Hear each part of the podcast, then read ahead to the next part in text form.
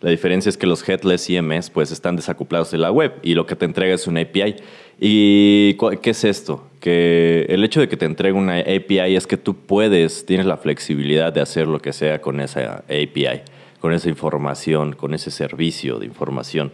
Puedes hacer una página web, un frontend, puedes hacer, eh, utilizar la misma API para hacer una aplicación mobile, eh, no sé, puedes hacer, incluso conectarlo a un sistema IoT o IoT o IoT o Internet of Things.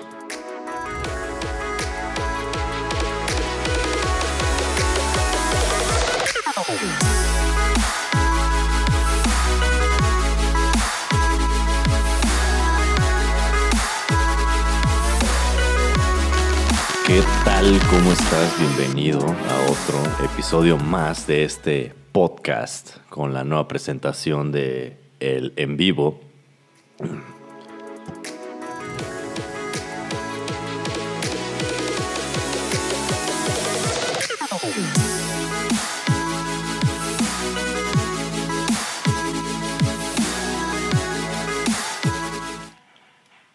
Te recuerdo que me puedes seguir en mis redes sociales Estoy en, Facebook, en Twitter.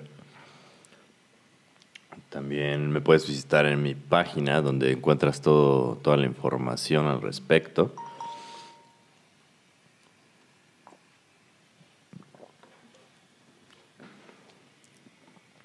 Y pues en este episodio te voy a hablar un poco acerca de eh, el último tema de las tendencias de JavaScript que ya había hablado en el video.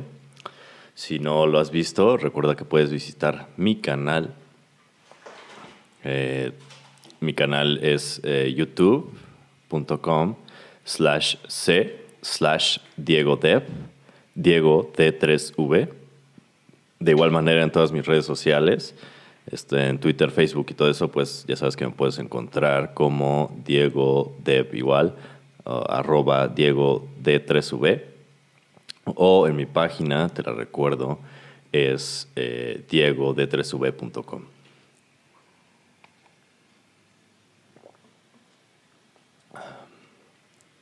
Bien, pues para este episodio te voy a contar un poco acerca del último tema, muy interesante para mí. He estado metido en ese tema de hace un par de semanas, me ha estado interesando bastante. Y pues este tema es acerca de los headless, de los headless CMS. Y eh, principalmente te quiero hablar de dos eh, headless CMS que he estado utilizando.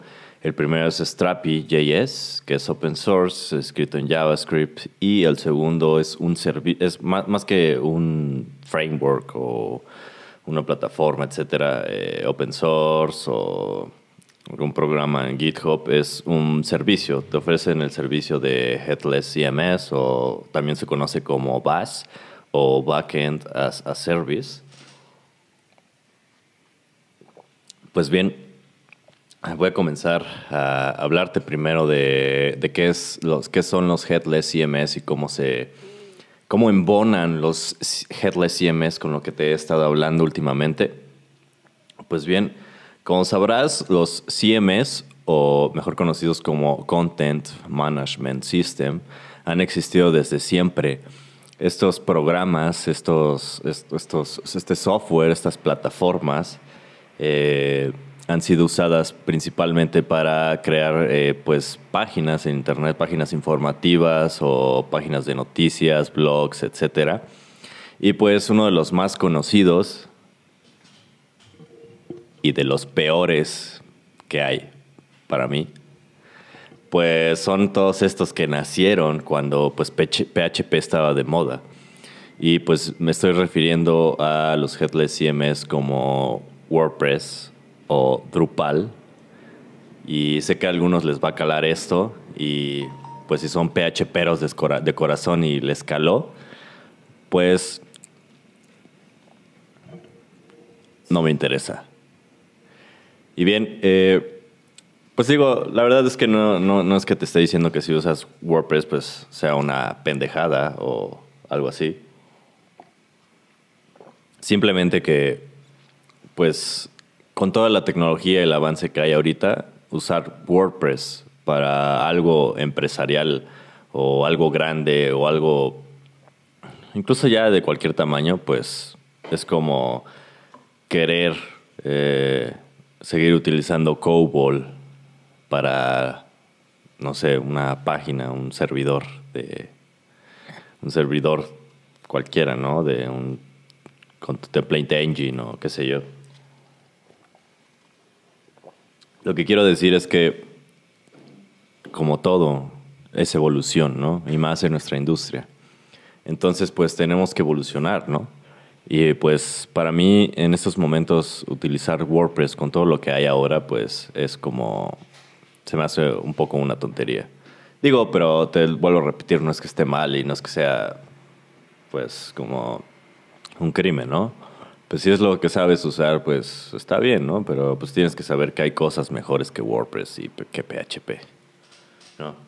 Y pues dentro de estas cosas mejores, pues está mi framework eh, favorito que es Strapi.js, que es un headless CMS. Y estos headless CMS, a diferencia de los CMS clásicos como WordPress, es que están desacoplados totalmente de la web. ¿Y qué quiero decir con un una desacoplación? No sé si existe esa palabra. Bueno, ¿qué, ¿qué, quiero decir con que está desacoplado de la web? Es decir, que, pongámoslo así, WordPress lo que te entrega es todo un sistema completo montado en, la web, en Internet, en, en www, como algunos lo conocen. Es decir, te monta ya todo, toda una página con un administrador por atrás, ¿no? Administrador de contenidos, por eso se llama CMS, Content Management System, ¿no? Pero eh, digamos que el producto final de WordPress pues es ya una página terminada, es decir, se utilizan los templates para mostrar en lo que ahora se llama como frontend. Eh, se muestra tu interfaz, tu interfaz gráfica y esto ya viene dentro de WordPress, no es una cosa como aparte. A diferencia de los headless CMS, los headless CMS, digamos que su producto final, por decirlo así, no es una página de Internet específicamente, no es todo un sistema con un frontend, no es todo un sistema con una interfaz gráfica para el usuario, para tu usuario final, sino que el producto final de los Headless CMS, que de ahí viene su nombre Headless, o sea, sin cabeza, digamos, pues es que lo que te entrega es una API, una API. ¿Y de qué nos sirve esto? Pues el hecho de que te entregue una API es lo que hace que se desacople totalmente de la web. Mientras que en WordPress te entrega eh, una página de internet, te, te, estanca en eso, ¿sabes? Y ya sé que algunos van a decir, pues está el plugin para hacer WordPress, una API, qué sé yo, pero, o sea, si te pones a pensarlo bien, pues WordPress no fue hecho inicialmente para eso, ¿no? Y en cambio, los headless están específicamente hechos para eso y pues hay como hay unas ciertas diferencias, ¿no? Podrás decir que no, podrás decir que tú implementas muy bien WordPress CMS, pero pues al final de cuentas los números hablan, ¿no?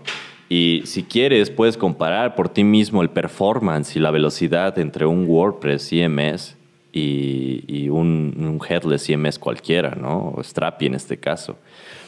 Y por cierto, también compara costos, ¿no? Es muy diferente estar pagando un servicio o estar pagando una instancia, un BPS, estar pagando un montón de hostings con los que empiezas sí 5 dólares, pero después te tienes que pagar el hosting más caro, ¿no? Y los hostings es algo que bastante limitado, que de hecho ya los dejé de usar desde hace un buen rato y creo que debería, te aconsejo de hacerlo también. Los hostings ya son del pasado. En fin, como te iba diciendo, la diferencia es que los headless CMS pues están desacoplados de la web y lo que te entrega es una API. ¿Y qué es esto? Que el hecho de que te entregue una API es que tú puedes, tienes la flexibilidad de hacer lo que sea con esa API, con esa información, con ese servicio de información. Puedes hacer una página web, un frontend, puedes hacer, eh, utilizar la misma API para hacer una aplicación mobile, eh, no sé, puedes hacer, incluso conectarlo a un sistema IoT o IoT o IoT o Internet of Things. Y, o sea, pues te abre, te, tiene esa flexibilidad de que no está acoplado a la web, es decir, no te entrega, no estás atado a tener un producto como tal, una web nada más, ¿no? Te puedes ampliar a diferentes cosas, puedes hacer, puedes hacer incluso muchas muchas como estrategias en cuanto a la infraestructura y a, la, arquitectura de tu software, de tu servicio, qué sé yo. Puedes incluso montar diferentes headless CMS y utilizar una arquitectura orientada a servicio donde cada uno de ellos pues hace una función específica, ¿no? Y pues a diferencia de WordPress, pues como te digo, está bastante limitado y atado a muchas cosas, ¿no? A que necesitas un hosting, a que necesitas un hosting viejo con PHP, etcétera donde ni siquiera sabes cuánta RAM te dan y estás limitado a esto, a que, a que sea web y que ponle el plugin por aquí, ponle el plugin por allá y ponle mil parches para que pueda hacer una función, ¿no? Y también lo digo mucho, pregúntate, que, pregúntate si las grandes empresas, ¿en serio de verdad crees que las grandes empresas están hechas de WordPress? Pues no, y tú me vas a decir, bueno, entonces las grandes empresas están hechas de Strapi. Pues tal vez tampoco, pero una ventaja que tiene Strapi, una de las ventajas que tiene Strapi, de las que a mí me gustan un montón, es que son bastante flexibles a tal grado de que puedes no usarlo, puedes empezar con Strapi y terminarlo de usar. Es decir, Strapi está basado en crear archivos de Node.js. Y tú en cualquier momento puedes de alguna manera deshacerte de ese de Strapi como tu manejador de archivos y comenzar a escribir código. Eh, te, da esa flexibilidad de escribir, eh, de modificarlo, de expandirlo, de cambiarlo. Aparte de que es open source, o sea, aparte de que es open source, me refiero a que el hecho de montar un proyecto con Strapi te sigue dando la oportunidad de tener toda esta flexibilidad. Porque al final lo que te sigue dando, pues es un, digamos, digamos que Strapi lo que te hace es, eh, te pone una interfaz gráfica para que visualmente puedas manipular tu estructura de datos, tus modelos, etcétera, y te crea todos los archivos. Todo este boilerplate o todo esto que es totalmente automatizable, todo este eh, hacerlo una y otra vez, porque piénsalo, ¿qué hacemos nosotros eh, cotidianamente, no? bueno, como si, desarrollas backend o si utilizas Node, eh, una y otra vez es bajártelo, que bájate el Express o el Coa o lo que estés usando y pues baja el, plug, el, el, el middleware de Cookie, de GS Cookie, de, no sé, Express Cookie eh, que bájate el body parser, que bájate el no sé qué, instálalos, que ponle passport, que ponle esto, que ponle aquello, y crea las rutas y todas las rutas, crea un modelo con, con Mongoose o con SQL o con, con Bookshelf y pues todos esos modelos, hazle su controlador y todo es repetitivo, ¿no? Pues con Strapi, pues desde su interfaz gráfica, hacer todo esto con un par de clics ya te crea tu modelo, tu controlador, tu vista y todo perfectamente, ¿no? Y pues el hecho de que te cree archivos te da la flexibilidad de poder meterte a esos archivos y poder hacer una implementación exacta si es que requieres algo demasiado específico.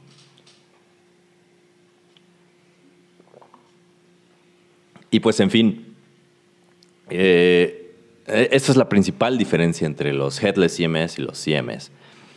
Entre Strapi.js y entre WordPress. ¿no? La flexibilidad. Eh, y, claro, el performance, la velocidad y todo esto. ¿no? Por otro lado, bueno, Strapi.js es open source. ¿no? Está escrito en JavaScript. Por otro lado, están, eh, han estado apareciendo estos servicios o los backend as a service que te ofrecen todo esto que son los Headless CMS, un administrador de contenidos, pero que te entrega un API como servicio. Los más conocidos son Contentful, o bueno, los que yo he visto que son más conocidos, son Contentful, eh, Firebase se podría considerar como uno de ellos, Y también eh, uno que yo he estado usando, que de hecho lo estoy usando para mi, para algunos proyectos personales, se llama Prismic, que es el más básico y el mejor, bueno, no, tal vez no el mejor, pero el más minimalista de todos.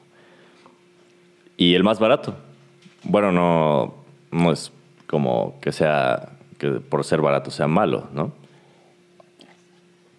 Pero bueno, Prismic y los otros que te comenté son estos que te ofrecen el manejador de contenidos como un servicio.